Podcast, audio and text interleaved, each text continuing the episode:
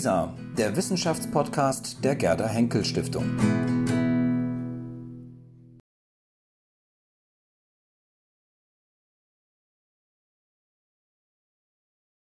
Guten Abend, meine Damen und Herren. Mein Handy sagt mir, es ist 19 Uhr Punkt und das ist der Beginn unserer Veranstaltung hier im Rahmen des Salons Sophie Charlotte, zu dem und zu der ich Sie ähm, ganz herzlich noch einmal einladen und begrüßen möchte. Mein Name ist Ute Frevert, ich bin Mitglied dieser Akademie, Historikerin und ähm, Direktorin am Max-Planck-Institut für Bildungsforschung. Aber heute Abend ist meine Funktion die der ähm, Zwischentexte sozusagen. Ich bin Ihre Gastgeberin oder vor allen Dingen Ihre Gastgeberin hier in diesem Salon. Freue mich sehr darüber. Weise Sie am Anfang noch darauf hin, dass alle Beiträge, die Sie in den nächsten drei Stunden hier erleben werden, auf Video aufgezeichnet werden und anschließend in der Mediathek der Akademie und auch bei LISA, dem Internetportal der Gerda Henkel Stiftung, abrufbar sind. Ein großer Dank geht auch von dieser Stelle her an die Preußische, Stiftung Preußische Seehandlung, die das literarische Programm ermöglicht hat. Das Programm, was Sie einerseits unten im Leibniz-Saal jetzt zeitgleich äh, verfolgen können, aber eben auch hier in diesem Raum, in dem es um drei Begegnungen mit Schriftstellerinnen und Schriftstellern und ihre Befragung geht. Es sind Sie mögen sich jetzt schon wundern, es sind nur drei Begegnungen und nicht, wie im Programm vermerkt, vier. Denn das Gespräch, Herr Grötschel hat es, glaube ich, unten schon erwähnt, das Gespräch zwischen Sibylle Levitscharow und Jürgen Trabant, das hier für 22 Uhr anberaumt worden ist, das können Sie bereits um 21.30 Uhr unten im Leibniz-Saal verfolgen. Es gab sozusagen ein Reshuffling, weil ähm, Krankheitsfälle zu beklagen waren und von daher ähm, das Programm etwas geändert werden musste. Sprache, hat Theresia Mora einmal gesagt, Sprache kann mehr als ich.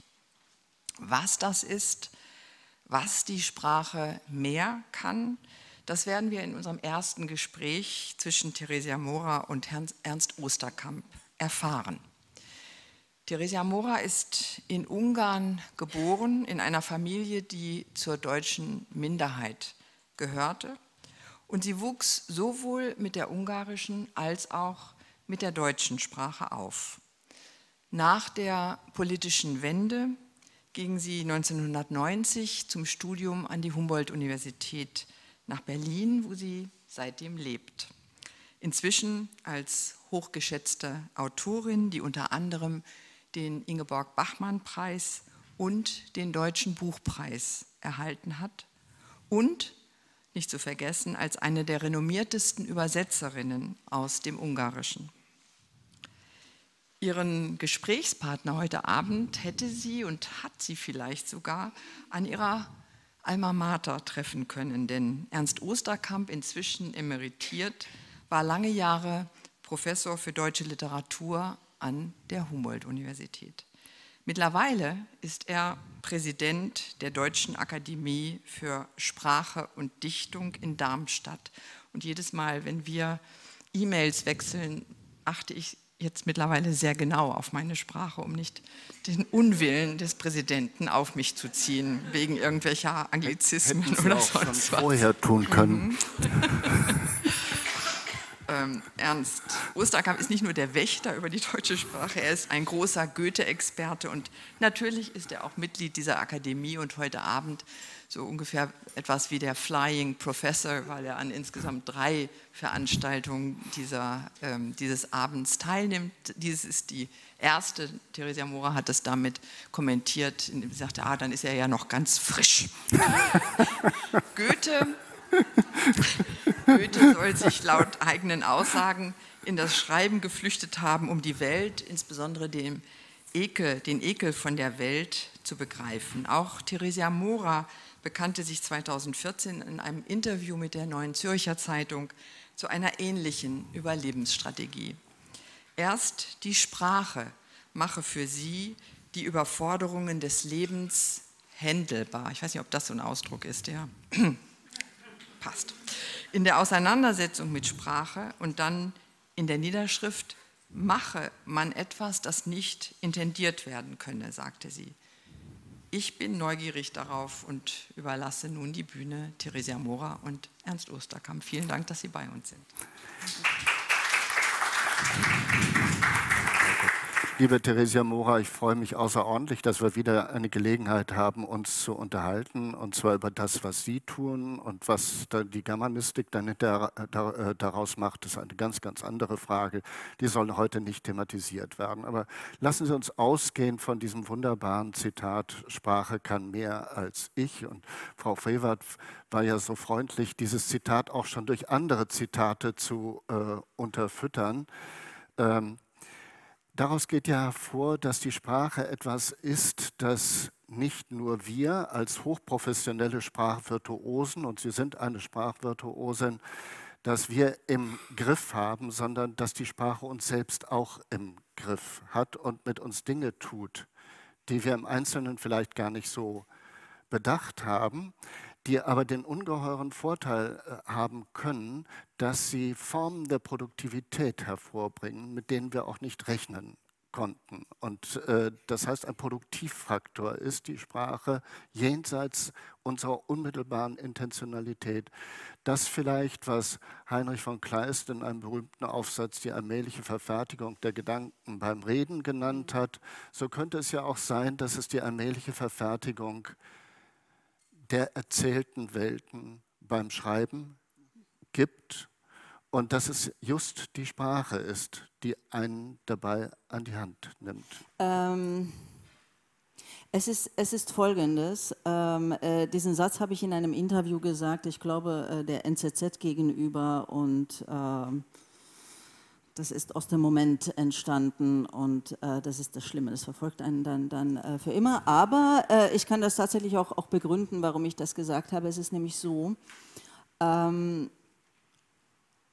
ich bin erst durch das, also ich habe, nochmal, ich will verfertigen.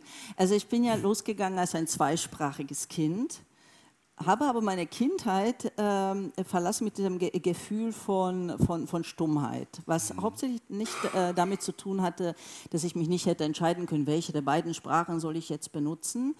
Als ich von Ungarn wegging, war mein Ungarisch etwas besser als mein, mein Deutsch, aber die waren etwa auf demselben Niveau. Ich war, war 19 Jahre alt und ich hätte äh, vom Sprachlichen her beide nutzen können.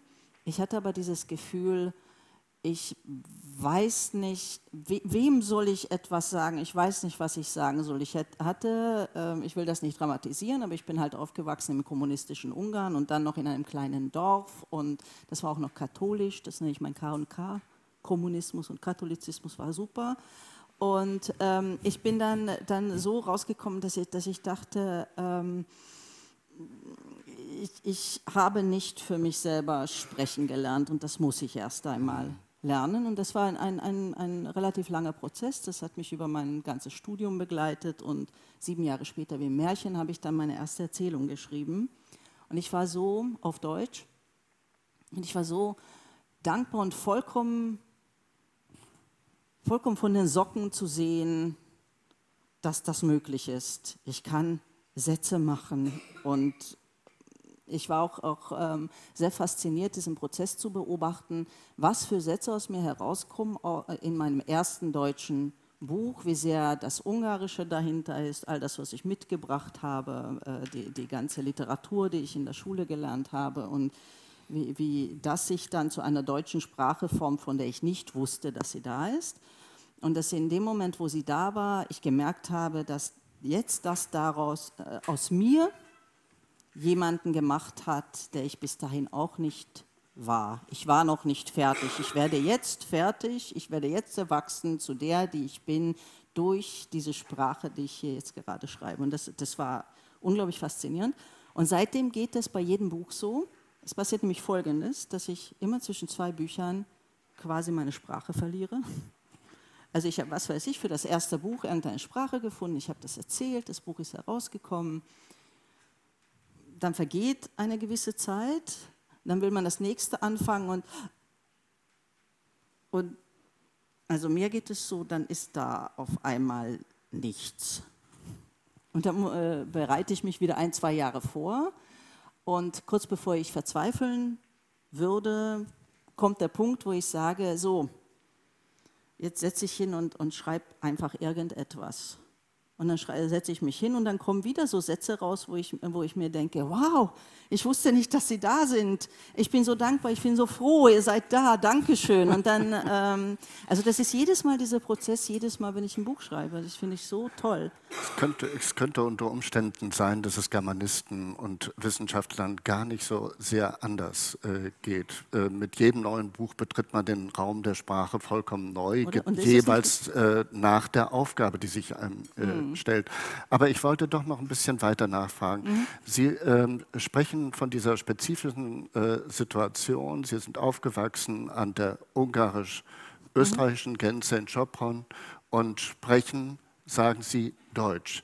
Aber was ist das für ein Deutsch? Sind das nicht unter Umständen drei oder vier oder fünf verschiedene Formen des Deutsch? Da spielt doch sicher eine dialektale Form mhm. äh, eine Rolle, da spielen gewisse stationäre Formen von regionalen ja. Minderheiten eine Rolle und dann spielt die große Literatur eine ja, Rolle. Und deshalb ist meine Frage noch einmal, wo kommt das Deutsch der Theresia Mora her, die als 19-Jährige mhm. dann, ich glaube es war 19-jährig, dann plötzlich, als der ähm, äh, eiserne Vorhang sich öffnete, sofort, weil sie wusste, sie will an diesem Ort nicht bleiben, mhm. äh, nach Berlin äh, kommt und dann in eine Sprachlandschaft verschlagen wird, bei der die sprachlichen Horizonte sich ja auch geöffnet ja, genau. Äh, haben. Nicht? Mhm. Es ist auch dieses Deutsch, ich glaube, Sie sind zuerst nach Ostberlin äh, gegangen. Da bin ich immer noch. Also ich bin nach Ostberlin äh, und ich habe äh, im Grunde ja. den Kiez seitdem nicht mehr verlassen. Ähm, äh, tatsächlich, also, aber das, das sind dann noch so, so ähm, historische Zufälle. Also ähm, das Interessante bei meiner Familie war folgendes, das sind ähm, tatsächlich ähm, es ist Deutsch-Westungarn und die Familie, das sind eigentlich Burgenland-Kroaten, die sich assimiliert haben, angepasst haben an die dort lebende deutschsprachige Bevölkerung. Die sprechen einen, einen österreichischen burgenländischen Dialekt. So. Und eigentlich wurden wir alle vertrieben bis auf 10 Prozent und wir waren die 10 Prozent. Mhm. Und nachdem wir nicht vertrieben worden sind, ähm, nur enteignet, also Sie wissen, wie das läuft, und äh, wir blieben also da und lernten Ungarisch. Und es, in der Familie lief das folgenderweise. Die Muttersprache meiner Großeltern war Burgenländisch. Ähm, sie können auch Hochdeutsch, aber mit Fehlern. Und sie können Ungarisch mit Fehlern. Die Muttersprache meiner, meiner Mutter ist ebenfalls Burgenländisch, aber sie spricht ein, ein fehlerloses österreichisches Hochdeutsch. Und ja, das ist aber so, weil das ist halt da Österreich und österreichisches Fernsehen und Radio. Mhm und, und ein fehlerloses Ungarisch. Und meine Muttersprache ähm, liegt im Dunkeln, aber äh, lange Zeit dachte ich, das wäre Ungarisch, aber es hat sich herausgestellt, das war Deutsch. Aber meine Mutter, die erst in, in der, im Kindergarten Ungarisch lernen musste und das nicht gut fand, brachte es mir dann auch bei, bevor ich in den Kindergarten äh, kam. Aber in der Familie wurde dann so geredet, äh, es lief also hier österreichisches Fernsehen und Radio. Großeltern und meine Mutter haben Kruzbäckerisch miteinander gesprochen, Burgenländisch. Und wenn ich was sagen sollte, habe ich entweder Ungarisch geredet oder Hochdeutsch. Das heißt, im Grunde war ich in dieser Familie bereits immer fremdsprachig, weil die anderen haben ja anders geredet. Und in der Schule dann, also ich äh, war häufiger in der Situation, dass ich, äh, wenn man öffentlich antworten musste, in der Klasse übersetzen musste. Mhm. Ähm, Egal, und dann kommt man halt nach Ostberlin und denkt sich, man kann Deutsch, also das ist dann nicht das Problem. Und natürlich verstehe ich alles, was man sagt, aber ich äh, sehe deutlich, dass hinter dieser, also ich in Ostberlin gesprochenen Sprache eine völlig andere Erfahrung steckt als hinter meinem Deutsch. Ja? Und, äh, aber äh, zu der Zeit konnte ich schon sagen, das Wetter hält und nicht haltet, immerhin. Ja? Ähm, also im Österreichischen gibt es manchmal solche äh, Sachen, die anders sind oder ähm, etwas klebte bereits und biegte nicht und sowas. Ähm, aber das, das war, war ein riesiges Ding, aber das haben Sie wahrscheinlich dann hier auch erlebt, 1990. Also ich habe studiert an der Humboldt-Uni von 90 bis 95. Das waren die fünf Jahre, wo sich alles neu ordnete. Ja? Also inklusive auch unserer, unserer Lehrer, die, die sich orientieren mussten, was mache ich jetzt als nächstes. Und als mein Studium zu Ende war, war das dann äh, alles geregelt. Aber mein ganzes Studium bestand aus Neuordnung von einfach allem auch von der, von der Sprache. Und damals war es noch zum Beispiel ähm, legitim, dass wir darüber nachdachten, schreiben wir eine, eine, eine Diplomarbeit zum Thema Ostdeutsch? Und äh, würde man das heute noch tun? Mhm. Anders, oder? Mhm. Ich denke ja, schon. Ja. Also. Also wenn ich meine Erfahrung dem kontrastieren kann, so äh, darf ich sagen, ich bin 1992 an die Humboldt-Universität ah, ja. äh, gekommen und äh, da war es äh, überhaupt kein Problem, oh, ohne dass man die Leute anschaute, allein an den Sprachformen zu identifizieren, mhm. ob einer aus Ostdeutschland oder aus Westdeutschland äh, kam. Das dauerte fünf bis sechs Jahre, dann war mhm. es nicht mehr äh, unterscheidbar. Nicht? Dann hatten wir gewissermaßen eine deutschsprachige äh, Studierendenschaft. Wobei, ich, kleine Anekdote, äh, ich bin etwas müde, denn heute haben wir mit meiner Tochter ähm, ein Gymnasium besichtigt. Heute war ein Tag der offenen Tür, dann kommen wir rein in das Gymnasium, der Direktor sagt, ich bin seit 27 Jahren der Schulleiter in diesem Objekt. Und dann dachte ich mir, willkommen. Gut. Äh, Frau Mora, äh, eine Frage, bevor wir dann ins Literarische ja. hineingehen, die stellt sich ja unmittelbar. Äh, Sie haben, glaube ich, nicht sehr lange gebraucht, bis Sie dann, als Sie in Berlin angekommen sind, sich gleich als äh, Autorin etabliert haben. Es hat seine Zeit gebraucht, aber mhm. äh, und gerade deswegen stellt sich doch immer wieder die Frage, warum eigentlich nicht Ungarisch? Warum sind Sie keine ungarische Autorin äh, geworden? Das hätte ja auch sein können. Ich bin in Ihrer Vorlesung auf einen Satz gestoßen, den mhm. würde ich gerne mal äh, zitieren, wenn ich das darf. Es ist mhm. O-Ton. Ich kann auf Ungarisch bis zum heutigen Tage nicht flüssig wie eine Demokratin reden. Das ist wahr. Ich habe es nur auf Deutsch gelernt. Das ist wahr. Sind das solche Erfahrungsresiduen, die einen auch daran hindern, äh, in einer spezifischen Sprache, auch wenn es oder ist das nicht für Sie? Äh, äh, nicht für die Literatur spielte das keine Rolle, Nein. muss ich sagen. Ähm, aber es spielte eine Rolle, dass ich auf, als Erwachsene, ich dachte, es kommt der Satz, ich kann auf Ungarisch nicht flüssig wie eine Erwachsene reden, weil das, das stimmt. Ich habe das Erwachsene Sprechen hier gelernt, zwischen 1927, als, als ich dann, äh, oder 28 war, als das Buch herauskam. Und ähm, ja, ähm, ich, ich weiß auch nicht. Also äh, warum schreibt man dann auf Deutsch, wenn man in Deutschland ist? Weil äh, auch weil die Umstände so sind, ja. Also ähm, es gibt einen Wettbewerb und äh, man möchte da mitmachen, weil man das Geld braucht. Das ist kein Witz. Mhm. Ich war ähm, Drehbuchstudentin und irgendwie beschäftigten die uns von morgens bis abends und ich war pleite. So, und dann kam, kam diese Ausschreibung für die, den Open Mic und weil wir eh dabei waren, ständig zu schreiben, dachte ich mir, schreibst du jetzt dahin, Prosa? Und natürlich konnte das nur auf Deutsch sein. Und dann kommt halt eins zum anderen. Dann versuchst du, wie, wie kannst du auf Deutsch schreiben, den ersten Text und den zweiten und den dritten, weil du auch neugierig bist, wie entwickelt sich das weiter. Und dann passiert das halt eben nicht auf Ungarisch.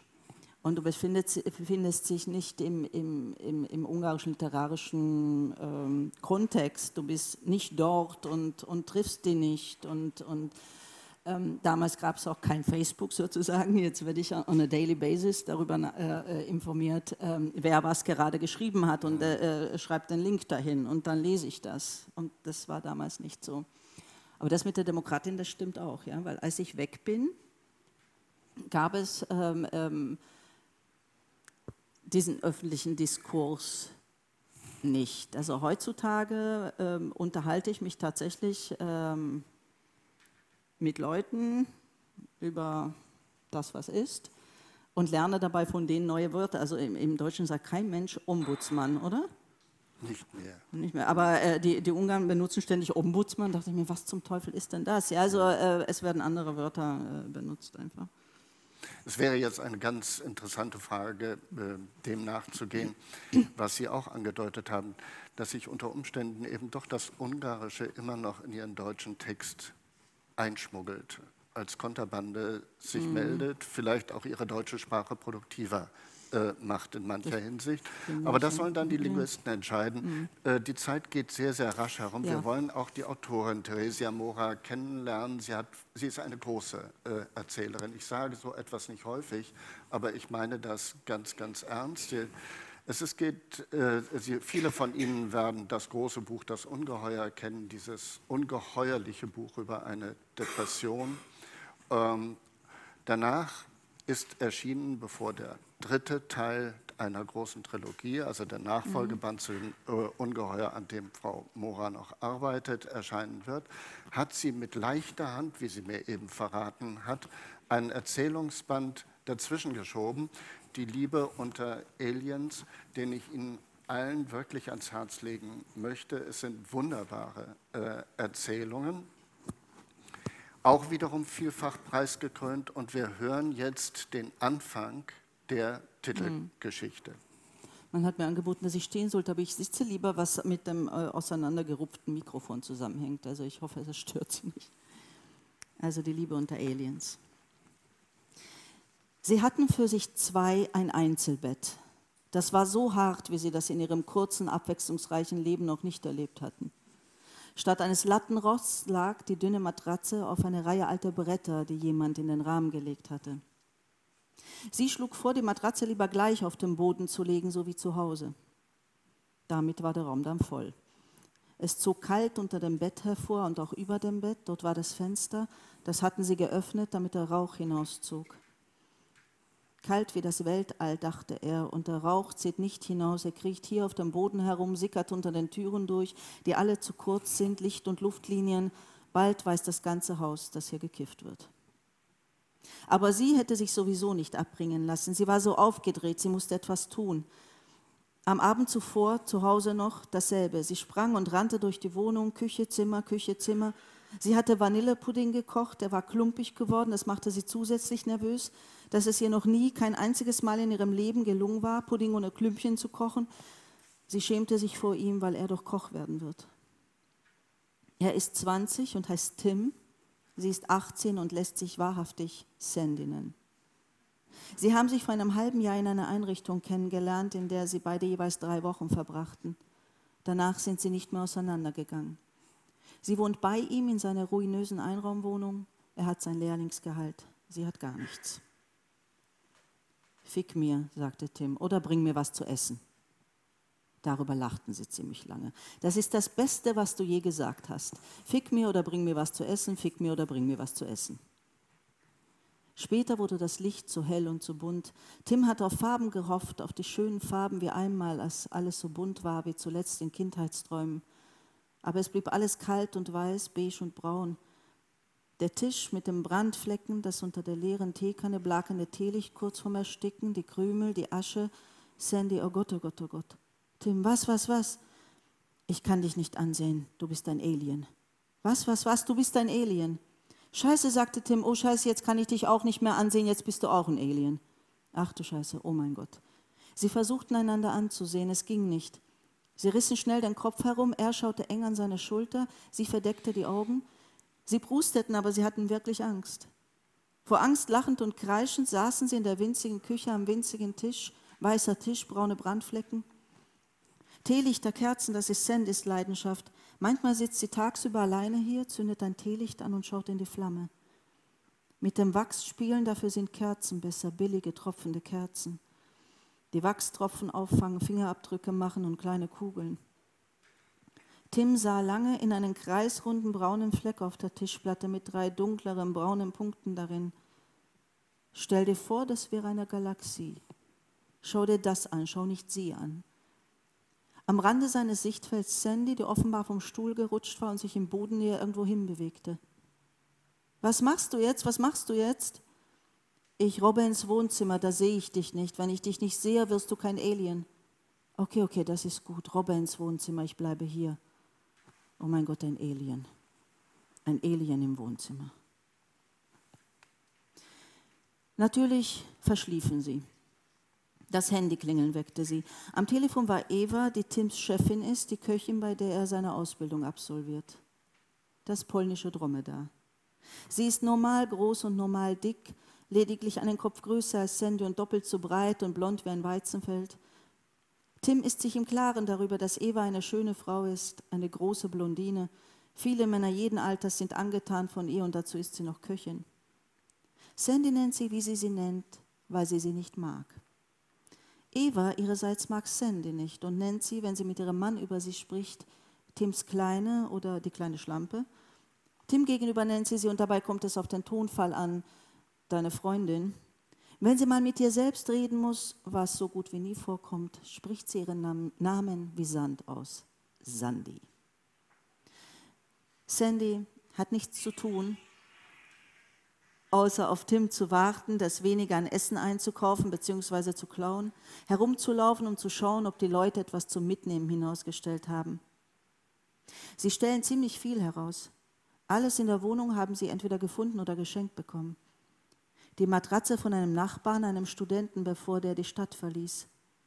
Von ihm auch einiges an Geschirr, anderes, wie gesagt, ist von der Straße. Ein Sammelsurium an alten Tassen, Salzstreuern, Vasen. Stellen Sie jemals etwas in diese Vasen? Ja, Blumen, die Sandy pflückt, wilde und nicht wilde, Tulpen und Rosen aus öffentlichen Anlagen, auch Friedhöfen. Manchmal klaut sie auch etwas vor den Blumenläden. Alle Pflanzen, die sie nicht kennt, nennt sie Ranunkeln. Essen stellen die Leute nie zum Mitnehmen heraus. Warum eigentlich nicht? Würdest du dich trauen, Lebensmittel von der Straße mitzunehmen? Warum nicht? sagt Sandy. Sie sammelt auch Pfandflaschen. Sie holt sie nicht aus dem Mülleimer, aber wenn irgendwo eine frei steht, auf einem Fenstersims zum Beispiel, nimmt sie sie mit. Tim nimmt mit Evas Erlaubnis übrig gebliebenes Essen aus der Küche mit. Das ist keine Selbstverständlichkeit. Ungefragt wäre es Diebstahl. Man muss jeden Tag neu verhandeln. Eva gibt ihm, auch, gibt ihm häufig etwas mit, aber sie bestimmt, wann, was und wie viel. Sie weiß, sie weiß ganz genau, dass er für zwei mitnehmen muss. Sie könnte ruhig großzügiger und eleganter vorgehen, nicht so preußisch. Aber sie bleibt streng, weil der Junge einen festen Rahmen braucht und was Sandy braucht, interessiert sie nicht. Aber dann, wenn sie sie zusammen sieht, ist sie doch immer wieder mild gestimmt. Der eine lang und dünn mit einem so schmalen Kopf, dass er vorne kauen muss, weil die hinteren Backenzähne keinen Platz haben, sich zu berühren. Die andere klein mit einem Gesicht wie ein glänzender, runder Käsekuchen, beide mit wirren Haaren, verwischten Augen und der unreinen Haut von Teenagern, sehr verschieden und sehr ähnlich zugleich, zwei, die zusammengehören, ob einem das nun gefällt oder nicht. Aber dann kommt ebenfalls jedes Mal der Moment, wenn ihr, Eva, klar wie Kloßbrühe wird, dass dieses große Zusammengehören nicht unbedingt gut sein muss. Für keinen der beiden, aber besonders nicht für Tim. Für Tim fühlt sie sich verantwortlich. Weniger als eine Mutter, aber mehr als eine Chefin. Aber was willst du tun, wenn die Kleine ankommt, wenn Tim und Eva am Tisch sitzen und essen und sie setzt sich dazu, begrüßt Tim, aber nicht Eva, gibt ihr das Gefühl zu stören in ihrem eigenen Restaurant, sperrt das Maul nur auf, um sich von Tim füttern zu lassen. Und er füttert sie, nur noch sie, wie einen gefräßigen kleinen Vogel. Und wenn Eva dann aufsteht, nach hinten geht und mit einer weiteren Portion wiederkommt und sie wortlos vor Sandy hinstellt, tut die kleine Schlampe doch tatsächlich beleidigt. Danke, bin ich drauf angewiesen. Und stürmt aus dem Laden. Seitdem kommt sie auch nicht mehr herein. Sie wartet draußen und zwar manchmal schon eine Viertelstunde vor dem Ende von Tims Schicht. Und er beeilt sich zu ihr. Ein Lehrling, der keine einzige Minute länger bleibt, weil seine Freundin schon auf ihn wartet. Ich sage das nicht gegen sie, sondern für ihn. Das macht keinen guten Eindruck. Tim liebt Sandy und mag Eva mehr als seine Chefin. Sagen wir, er mag sie wie eine Tante. Und es wäre ihm lieber, wenn diese beiden sich nicht hassen würden. Ein Leben ohne Sandy kann er sich nicht mehr vorstellen und ohne Eva würde er diese Ausbildung nicht schaffen oder irgendeine andere. Er will es nicht, aber es ist einfach so, dass ihn alles, was er nicht weiß, noch nicht kann, alles, was neu ist, in Panik versetzt. Bei jedem lauten Wort zuckt er zusammen, die kleinste Kritik oder Korrektur dringt wie Messerstiche in ihn ein. Zitternd rührt er in der Mehlschwitze, die sicher klumpt oder anbrennt, und wenn er gerade Fadennudeln schneidet, dann wird er sie zu breit schneiden oder sich selbst in die Finger. Er war nicht immer so. Kein ungeschicktes Kind und auch kein vom Pech verfolgtes. Es fing an, als seine Mutter starb. Er weiß es, versteht es aber nicht. Sie war lange krank gewesen, ihr Tod traf ihn dennoch überfallartig. Ich habe nicht gewusst, dass ich nicht weiß, wie man ohne sie lebt. Natürlich hält er sich, er hält sich sehr tapfer, sich vom Messern durchbohren zu lassen, ist nicht das, was er will. Zittern und alles aus der Hand fallen lassen, ist nicht das, was er will. Aber wenn es passiert, dann will er wenigstens auf den Füßen bleiben, solange es geht, sich durchstehen, als wäre es ein Kampf und der Letzte, der steht, hat gewonnen. Das eine oder andere Mal zitterte er allerdings so heftig, dass ihm Eva das Messer aus der Hand nehmen musste. Sie nahm ihm das Messer weg, streichelte ihm nicht über die Hand, aber sie stellte sich so dicht neben ihn, dass sich ihre Arme berührten. Ihr warmer Oberarm, ein kleines festes Kissen und sein zitternder, knochiger Ellbogen. Er hätte einen kleinen Schritt beiseite treten können, dann hätte es keinen Körperkontakt mehr gegeben, aber er trat nicht beiseite. Ich glaube, wir haben nicht so super viel Zeit. Ne? Ja, danke.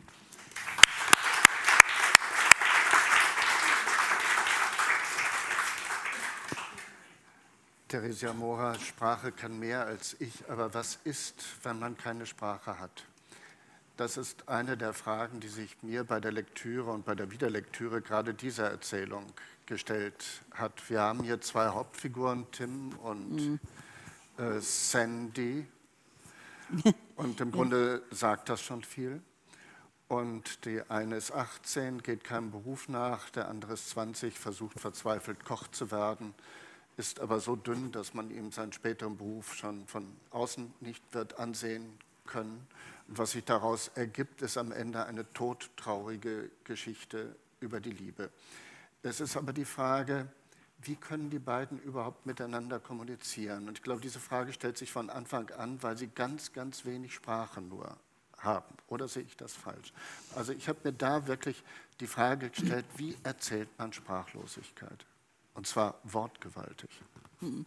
Es ist so, ich weiß nicht, ähm, äh, dazu muss man wissen, was sich hier nicht herausgestellt hat. Es gibt im Grunde zwei Paare in der Geschichte ja. und das andere Paar ist halt Eva, diese Köchin, und ihr Mann. Und die sind aber tatsächlich sprachlos. Ne? Also, wenn, äh, also da, da passiert gar nichts. Also sie ähm, im Grunde, weil er blockiert oder also ähm, für ihn gibt es nichts zu sagen.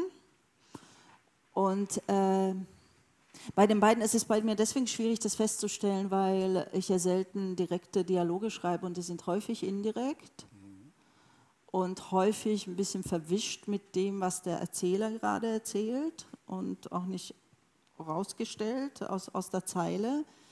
Und dann fließt es ein bisschen so ineinander, wer hat was gesagt. Ähm, ich nehme das jetzt so hin, dass wir es so gelesen haben, dass die beiden nicht miteinander reden können, dass aber ich finde, dass sehr wenig Worten auskommen müssen. Ja, das schon. Dann nicht und trotzdem sagen sie äh, in bestimmten Situationen solche Sätze wie die, die eigentlich nicht mehr ganz viel sagen. Ich bin glücklich. Ja, ist das nicht schön? Ist das, ja, Moment, Moment, Moment. Jetzt muss ich äh, die, die Autorin doch noch mal genauer äh, fragen. Äh, Sandy sagt in einer ganz entscheidenden Situation, ich bin glücklich. Das ist das Größte, was man sagen äh, mm. kann. Und man, jeder weiß, das ist eine situative Aussage. Und mm. in dem Moment, äh, ne, wenn sie gesprochen wird, ist das Glück vielleicht alleine schon durch die reflexive Distanz, mm. zu, zu, äh, in, in die man getreten ist, auch schon wieder verschollen. Im nächsten Moment ist aber das Mädchen weg. Also mit anderen Worten, wie erzählt man eigentlich solche extremen Gefühle? Wie erzählt man Liebe? Wie erzählt man das Glück? Kann man das überhaupt noch erzählen? Ich glaube, äh, ganz wesentlich ist, dass man es nicht reflexiv erzählt, ja, weil dann, dann äh, ist es hinüber. Ähm, zum Beispiel diese beiden, äh, warum kann sie sagen, ich bin glücklich? Mhm. Gerade weil sie nicht vollkommen verkopft ist. Deswegen kann sie das sagen ähm, ist, ähm, kann dieser Satz einfach nicht peinlich sein, weil ähm, sie auch sonst nicht viel herumphilosophiert. Sie sagt, was sie in dem Moment empfindet und sie hat, was weiß ich, sie hätte sowieso nicht mehr als diese drei Worte für diese Situation und das ist eigentlich was, was Schönes. Es passiert natürlich in der, in, in der Geschichte äh, ein Skandal, das habe ich von Imre Kertész gelernt, der irgendwann mal von sich gegeben hat, also nicht mir gegenüber, sondern im Allgemeinen, ein Text braucht einen Skandal. Mhm. Und äh, ich schrieb so und ähm, ich wusste nicht von Anfang an, was, was passieren sollte. Ich wusste eins, dass es diese Sehnsucht dieser Eva geben sollte, diesen jungen Menschen gegenüber. Und dann kam ich zu zwei Drittel der Geschichte und dachte ich mir so, und das ist der Punkt, jetzt muss irgendwas Skandalöses passieren. Und schau dir an, wenn das Szene ist, drei Leute, nimm eine weg. Und dann, das, das, ist dann, äh, das ist das Tolle beim Schreiben, du sitzt dann da und fragst dich, was passiert, wenn ich Tim wegnehme? Was passiert, wenn ich Sandy wegnehme? Eva konnten, kannst du nicht wegnehmen. Ähm, ja, und ich habe mich dann dafür entschieden, also es ist dann so, das können wir jetzt ruhig spoilern, dass Sandy plötzlich von einem Moment auf den anderen verschwindet. Und wir erfahren nie, wieso, warum, wohin, was mit ihr ist. Und ähm, so dass, Eva dann wieder sozusagen Zugang zu ihrem Tim findet. Das heißt, äh, sie hätte ihn dann äh, für sich, aber natürlich geht das dann auch nicht gut aus. Ähm, das ist jetzt überhaupt nicht die Antwort auf Ihre Frage, ne? weil ich, ich, ich rede über was anderes. Es ist viel besser, wenn Sie schon zwei Fra Antworten auf äh, noch nicht gestellte Fragen geben. Ja. Na, aber dieses, ähm, dass ich, wie, wie, erzählst du Liebe und wie erzählst du Glück, das kann man nicht, glaube ich. Das kann man nicht. Und die, die 600 Seiten des Ungeheuers sind im Grunde genommen doch eine große Erzählung über die Liebe aus der Situation der Erfahrung ihres Verlustes heraus. Ist es das, wie man Liebe erzählen kann? Gute Frage. Ich weiß es einfach nicht. Also äh, der Punkt beim Ungeheuer war für mich also dieser, dieser äußerst schmerzliche Gedanke, den wir, den, den wir einfach hinnehmen müssen, dass es Situationen gibt, in denen es nicht reicht, wenn du jemanden liebst. Das, ja, du liebst ihn, na und? Und er hat sich trotzdem dafür entschieden, zu sterben. Also das heißt, du kommst da über einen gewissen Punkt nicht hinaus. Und apropos äh, äh, Sprache und Sprachlosigkeit beim Ungeheuer war es ja so, ähm, die, die, weibliche Hauptfigur nimmt sich das Leben und sie hat vorher Tagebuch ge geführt. Und ähm, ich habe dann irgendwann beschlossen, natürlich, ich musste das so beschließen, weil das das Natürliche ist, dass je näher sie dieser Entschluss kommt, umso weniger Worte hat sie. Das heißt, in dem Moment, wo du die Sprache verlierst, hast du im Grunde alles verloren. Das geht vielleicht nicht jedem so, aber mir würde das so gehen. Dieses, wem kann ich auch, an wen kann ich überhaupt ein Wort richten und dann der, der Punkt, ich habe überhaupt keine Worte mehr, dann kann ich auch aufhören zu existieren. Also so geht es zumindest Flora in, in diesem Ungeheuer. Und ähm, das war ein, ein, ziemlich interessanter Prozess, das äh, zu schreiben, während der, der, trauernde Ehemann ja versuchen muss, irgendeine Sprache für seinen Verlust zu, zu finden. Also die, die beiden gehen in, in verschiedene Richtungen. Ach, dazu muss ich noch sagen, was vielleicht wenige wissen, ich weiß nicht, ob Sie es wissen, beim Ungeheuer und äh, wegen des Ungarischen. Äh, das Ungeheuer besteht ja aus zwei Texten, einmal dem Text des trauenden Ehemannes und einmal dem, dem Tagebuch der, der verstorbenen Ehefrau. Und diese Ehefrau war eine Ungarin. Und weil ich wollte, dass diese beiden Texte sehr, sehr, sehr verschieden sind, ähm, habe ich die Texte der Frau zuerst auf Ungarisch geschrieben. Und das war fürchterlich. Also ich, äh, mir, mir, war klar, dass ich nicht, nicht mehr sehr gut Ungarisch kann und, und überhaupt noch nie auf Ungarisch geschrieben habe. Aber dass, dass mein Ungarisch so schlecht ist, das, damit habe ich nicht gerechnet. Und da musste ich dann immer aufpassen, ähm, dass ich nicht anfange, in Wahrheit auf Deutsch zu schreiben, weil ich das besser kann. Da muss ich damit immer aufhören. Und, und äh also da war es dann nicht ganz so schwierig, äh, dieses Verstummen herzustellen. Ja. Ja, aber das ist dieses, äh, dieses wozu benutze ich meine Sprachen ne? so, äh, oder auch, wozu benutze ich meine Unzulänglichkeiten. Das ist auch eine wahnsinnig spannende Frage für jemanden, der schreibt, weil ähm, das habe ich übrigens von Esterhazy gelernt, äh, nämlich aus seinem Satz, äh, ähm, Brillanz ist gar nichts. Gut. ja, dieses, das, ähm, ja. Da, da, und daraus habe ich von mir, äh, für mich ähm, die, die, äh, die Essenz herausgezogen, dass man manchmal damit arbeiten muss, was man sehr gut kann und manchmal damit, was man nicht gut kann. das finde ich so, so spannend beim Schreiben. Was man nicht gut kann. Ich würde das Stichwort anhand des Ungeheuers doch noch mal ganz gerne aufnehmen. Mhm. Gibt es für Sie gewissermaßen objektive Grenzen der Sprache, wo Sie das Gefühl haben, hier, hier kann ich nicht weiter, hier will ich nicht weiter? Ich erlaube mir da in diesem Zusammenhang auf Ihre Frankfurter Poetikvorlesungen mhm. hinzuweisen. Da gibt es in der fünften Vorlesung eine Sequenz, die mich oh ja. sehr bewegt hat, die auch wirklich weh tut.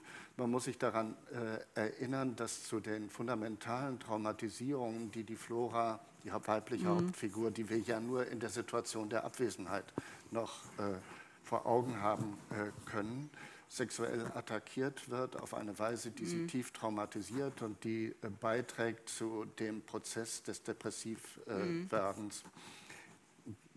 der am Ende in die Selbsttötung äh, führt. Und um dieses Erlebnis zu verkraften, stellt sich Flora gewissermaßen eine Folterszene äh, ja, vor. Das ist die sie, will, sie, will, sie will denjenigen, der sie attackiert hat, äh, vernichten. Und da war offensichtlich für sie eine Grenze äh, erreicht, äh, wo sie mhm. sagen, das ist nicht mehr für mich in Sprache so übersetzbar oder vermittelbar, dass es noch Ihre Sprache ist? Oder ist das ja, nein, das ist sogar, äh, äh, die, die Sache ist noch viel äh, dramatischer. Es ist nämlich so, ich habe mir diese Frage schon gestellt im Zusammenhang mit meinem ersten Roman Alle Tage, wo ich auch ähm, zum Schluss äh, kam, hier muss eine Folterszene hin. Ähm, weil, warum? Weil, die, äh, weil alle Tage geht es um, um, um, um Krieg und ähm, da gehörte es äh, für mich dazu und da bin ich schon einmal daran gescheitert. Mhm. Und äh, damals las ich äh, viel herum, also zum Beispiel viel Wladimir Sorokin, weil ich mir dachte, der, der, der kann das. Mhm. Ja, er kann das und ich nicht. Und äh, beziehungsweise auch beim, beim Ungeheuer hat, äh, kam ich wieder an diesen Punkt, dass ich sage, natürlich, ich könnte mir das jetzt vornehmen. Äh, ich arbeite jetzt so lange daran, bis ich die perfekte äh, Gewaltorgie geschrieben habe. Ja, und dann? Und ich will es aber nicht. Das heißt, also ich muss nicht alles schreiben, was ich könnte. Da steht, ähm, weil die Selbstmisshandlung ist ja noch okay, aber es gibt eine gewisse Misshandlung des Lesers auch. Es, ähm, obwohl ich da, da, das Wort Gewaltpornografie nicht mag, aber ähm, das gibt es durchaus in der Literatur. Also ich muss nicht alles schreiben, was ich könnte. Und das ist, glaube ich, dann so eine ethische Frage. Ne? Also dieses tatsächlich, also was ich, ich möchte gewisse Grenzen ähm, überschreiten oder an, an, an, Grenzen rühren, wenn ich etwas schreibe. Ich schreibe das nicht zur reinen Unterhaltung. Also es, äh, ich äh, finde, wenn man sich ähm, in diese Sphäre des Lesens begibt, dann äh, begibt man sich durchaus in, in eine gefährliche äh, Umgebung, wo man durchaus aufgewühlt äh, werden kann. Und ähm, ja, aber dann, dann setze ich mir als, als Autorin selber eine Grenze, wo ich sage, es gäbe vielleicht Worte dafür. Und ich will sie jetzt aber nicht finden. Die Sprache kann mehr als ich, aber Sie sagen, äh, die Sprache kann auch Dinge, die ich nicht will. Ja, zum Beispiel, Und das ist ja. für Sie eine ethische. Äh, ja, das ist, ist, ist meine Verantwortung, glaube ich. Aber da kann ich natürlich nur meine eigene Messlain. Natürlich weiß ich über, über allgemeine Tabus und ich weiß etwas über die Gesellschaft, in, in der ich lebe, wie viel ist sie bereit, äh, im Allgemeinen zu, zu ertragen. Ähm, und dann muss ich mich selber fragen, womit kann ich weiterleben? Mit was für Texten aus meiner Feder kann ich weiter existieren? Und da kommt wieder dieses, dieses äh, Credo, was ich auch äh, folgend meinen, äh, meinen äh, Vorbildern mir ähm, mal zugelegt habe, dass du als Autor dich hinter jeden Satz mit deinem ganzen Leben hinstellen musst. Mhm. Also du, das ist dann dieses, dieses äh, öffentliche Auftreten mit dem Text. Ich mag das überhaupt nicht, aber ich tue es deswegen, weil ich mir sage, was du nicht äh, bereit bist, vor Leuten vorzulesen, das solltest du auch nicht hinschreiben. Ja, das ist dann immer die Nagelprobe, ne? so die, die, die erste Lesung aus einem Buch dann auch immer äh, äh, zu sagen, wie, wie fühle ich mich äh, was, was dabei. mich in diesem Zusammenhang besonders ja. bewegt hat, ist die Tatsache, dass Sie zwar sozusagen eine Folterimagination äh, entworfen haben im Ungeheuer, dass Sie das aber selbst in der Frankfurter Poetikvorlesung nicht vorlesen konnten. nicht vorlesen Da waren tausend Leute und ich dachte mir, das konnten, geht nicht. Obwohl sie das als Manuskript vor sich liegen hatten. Das ist schon eine. Äh, ja, das ist, äh, ich wollte es da, das ist tatsächlich dann so dieser Grenzfall. Ich finde das auch ein sehr extremes Stück Text.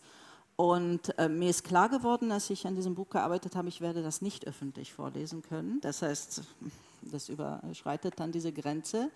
Andererseits dachte ich mir, wenn ich das jetzt rausnehme, muss ich eine andere an dieser Stelle schreiben und das kann ich nicht mehr.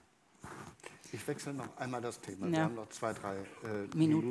Minuten. Ähm, die Zweisprachigkeit äh, und, und die unterschiedlichen Dynamiken der Sprache beider Sprachen. Sie sind Übersetzerin, Mhm. mindestens so sehr, wie Sie Autorin äh, sind.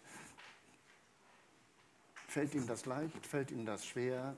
Äh, wechselt man den Code? Macht man das nebenher? Schreibt man äh, morgens Übersetzungen, abends äh, schreibt man dann in eigenen Texten? Das ist ja für mich auch eine Frage gewissermaßen nach der Handwerklichkeit des Schreibens. Äh, Folgendes, äh, übersetzen fällt mir äh, leicht, aber das hängt damit zusammen, dass ich natürlich nur Texte auswähle, die, äh, von denen ich weiß, dass ich sie leicht bewältigen kann. Das heißt, Sie wählen die Texte aus und, äh, oder folgen Sie dem Vorschlag des Verlags? Es ist äh, äh, also ähm, es ist natürlich so, ich habe auch selber schon Texte vorgeschlagen, die werden nie genommen. Das heißt, ich sage dann auch immer Autoren, die zu mir kommen, kannst du nicht mein Buch empfehlen? habe ich gesagt, das kann ich machen, wenn du willst, dass es nicht herauskommt. Es scheint so zu sein. Und witzigerweise ist es dann immer so, dass Verlage auf mich zukommen mit der Frage, würdest du X oder Y übersetzen? Und mal ja, mal nein. Also ich, ich äh, zum Beispiel äh, wurde ich gefragt, ob ich, war das die Parallelgeschichten? Genau, ob, ob ich Peter Nadasch übersetzen würde. Ich habe gesagt, nein. Ich weiß, dass ich das nicht kann. Äh, Technisch nicht oder emotional nicht? Technisch eher. Es ist so, zum Beispiel, alle denken, Estase wäre schwierig zu übersetzen. Überhaupt nicht, weil ich, äh, ähm, ich, ich schaue mir seinen Satz an und verstehe ihn bis in die letzte Faser und habe wahnsinnigen Spaß dabei und ich schaue mir einen, einen Nadosch-Satz ähm, ähm, an und ich sehe auch, was er da gemacht hat, aber ich weiß, ich weiß, dass ich im Deutschen immer eine Nu- Nuance daneben legen würde. Und äh, Christian Virak tut das nicht. Und deswegen sollte sie das übersetzen. Und Sind das objektive Grenzen der Übersetzbarkeit? nein, nein, nein, das ist ganz subjektiv? Also wie Das passt ist man zueinander? Ja. Und ich habe jetzt zu, zuletzt was erschienen ist, also ein paar Sachen sind noch nicht erschienen, aber Attila Bortisch so mal an das Ende für Surkamp übersetzt. Mhm. Dann sagt man sich auch, oh, 600 Seiten. Ähm, aber das war ganz leicht. Warum? Weil äh, die, die Sprache, es war ganz, ganz transparent, die Sprache. Und ähm, ich habe mich hingesetzt und habe einfach einen Satz nach dem anderen übersetzt und das war vollkommen klar. Aber er, er hat es auch sehr, sehr, sehr klar geschrieben. Also es ist jetzt nicht äh, irgendwas vollkommen. Dennoch würde ich Sie gerne noch mal äh, fragen, gerade weil Sie gewissermaßen das übersetzen wie eine Art Handwerk. Das Mhm. hört sich ja fast wie eine Art Erholung vom Schreiben. Äh. Tatsächlich, weil äh, ganz viele. ähm, Sie sind von der Imagination entlastet, ja. Sie haben eine dienende Funktion und Sie haben sich für einen Text entschieden, den, den Sie mögen. Ja. Kann es dann nicht trotzdem sein, dass Sie an Grenzen der Übersetzbarkeit stoßen? Ja, natürlich, aber ununterbrochen. Aber als, als zweisprachige ähm, ähm, lasse ich mich dadurch nicht ins Boxhorn jagen. Warum? Weil ich mit dieser Erfahrung äh, äh, aufgewachsen bin, dass es immer Bereiche gibt, wo sich zwei Sprachen nicht, also wo sie nicht deckungsgleich sind. Das heißt, du musst dann irgendeine eine andere Variante finden. Und für mich ist das Wesentliche bei einer Übersetzung, und deswegen mache ich es immer so, immer von vorne nach hinten, von vorne nach hinten, von vorne, mehrfach, damit ich nicht irgendwelche lokalen ähm, äh, hingebogenen ähm, äh, Lösungen habe, die isoliert vielleicht so aussehen, als wären sie jetzt im Original wahnsinnig nahe gekommen, aber im, im Text wie so ein Fremdkörper da sitzen und das, den ganzen Text zu einem übersetzten Text machen. Ähm, und ich äh, kann damit leben, zu sagen, ein, Buch, ein übersetztes Buch ist ein Buch über ein Buch. Okay. Ähm, ja, genau. Also ich, ich denke bei der Übersetzung nicht, dass das Punktuelle so wahnsinnig wichtig ist, sondern vermittelst du einen Eindruck über das Wesen dieses Buches. Es gibt, äh, Frau Mora, äh, Übersetzer und es gibt Übersetzungstheoretiker. Okay, die kenne ich nicht. ne? Das ist das gut.